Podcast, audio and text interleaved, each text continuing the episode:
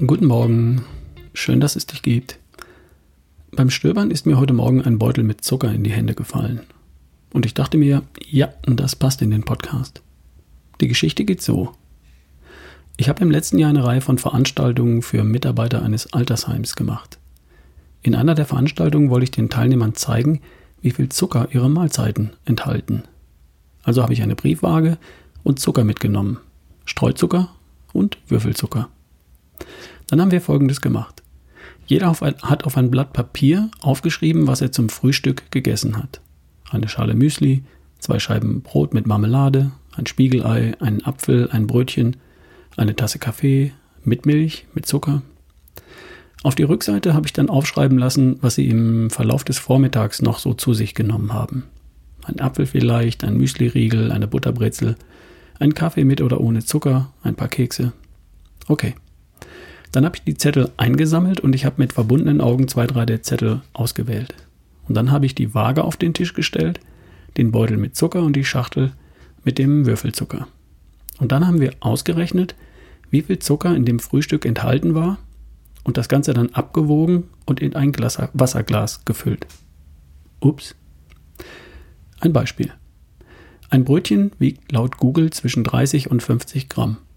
Sagen wir also 40 Gramm. Ein Brötchen hat laut Nährwerttabelle im Internet 50 Gramm Kohlenhydrate pro 100 Gramm. Wenn ein durchschnittliches Brötchen 40 Gramm wiegt, dann stecken 20 Gramm Kohlenhydrate in einem durchschnittlichen Brötchen. Okay. Was sind Kohlenhydrate? Kohlenhydrate sind nichts anderes als lange Ketten von Glukosemolekülen. Kohlenhydrate ist gleich Glucose. Das deutsche Wort für Glucose ist Traubenzucker. Kohlenhydrate, das ist Traubenzucker in langen Ketten. Diese Ketten fallen im Mund, im Magen und im Darm auseinander und gehen dann als Blutzucker ins Blut. Als Blutzucker bezeichnet man die Glucose, die im Blut schwimmt. Also, die Kohlenhydrate aus dem Brötchen landen früher oder später als Blutzucker im Blut. Und wie viel ist das dann bei einem Brötchen?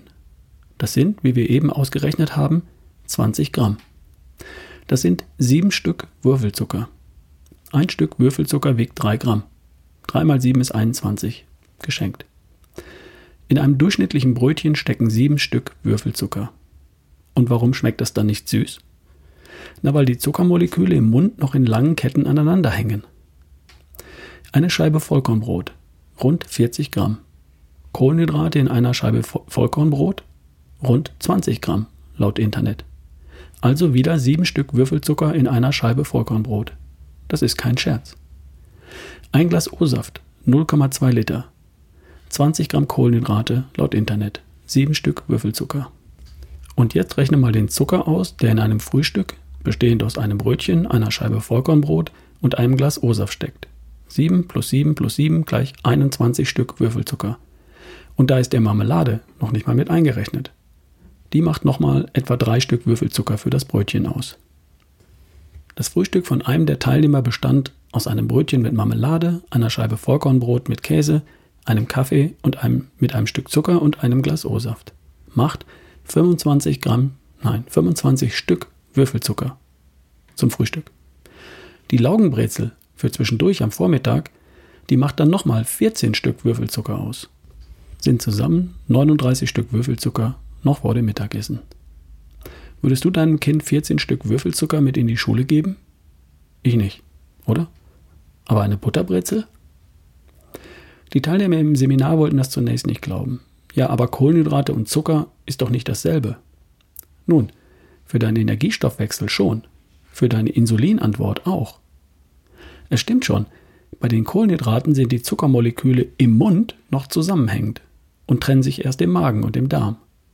Beim Würfelzucker hingegen liegen die Zuckermoleküle schon im Mund einzeln vor. Darum sind sie süß. Und da liegt der Unterschied. Aber in beiden Fällen landen die Zuckermoleküle früher oder später als Blutzucker im Blut. Und da werden sie entweder verbrannt oder sie werden mit Hilfe von Insulin in die Fettzellen gepresst. Jetzt darfst du dir mal kurz mit der Hand in die Haut über der Hüfte greifen. Hast du? Das, was du da in der Hand hast, das waren mal Zuckermoleküle die sich im Mund noch als Kohlenhydrate aneinander festgehalten hatten, die dann im Magen voneinander losgelassen haben. Dann haben sie als Blutzucker im Blut nach Verwendung gesucht und keine gefunden. Also haben sie sich vom Insulin überreden lassen, in die Fettzellen zu gehen und dort an der Hüfte zu überwintern. Die Zuckerlast von Lebensmitteln ist den Menschen nicht klar. Nachdem wir im Seminar dieses eine Beispiel ausgerechnet hatten, wollten plötzlich alle Teilnehmer ausrechnen und ausgerechnet haben, wie viel Zucker denn in ihrem Frühstück, in ihrem Mittagessen, in ihrem Snack steckt. Da gab es für manche eine ziemliche Überraschung. Sushi zum Beispiel war so eine Überraschung. Wir sind auf eine Bandbreite von 50 Gramm bis 500 Gramm Kohlenhydrate pro Tag gekommen. Das sind 200 oder eben 2000 Kilokalorien nur aus Kohlenhydraten. Wenn jemand 2000 Kilokalorien in Form von Kohlenhydraten und damit Zucker zu sich nimmt, wo bitte kommen dann die Dinge her, die der Körper für seine Gesundheit braucht? Eiweiß und Fett, Vitamine, Mineralstoffe, Spurenelemente.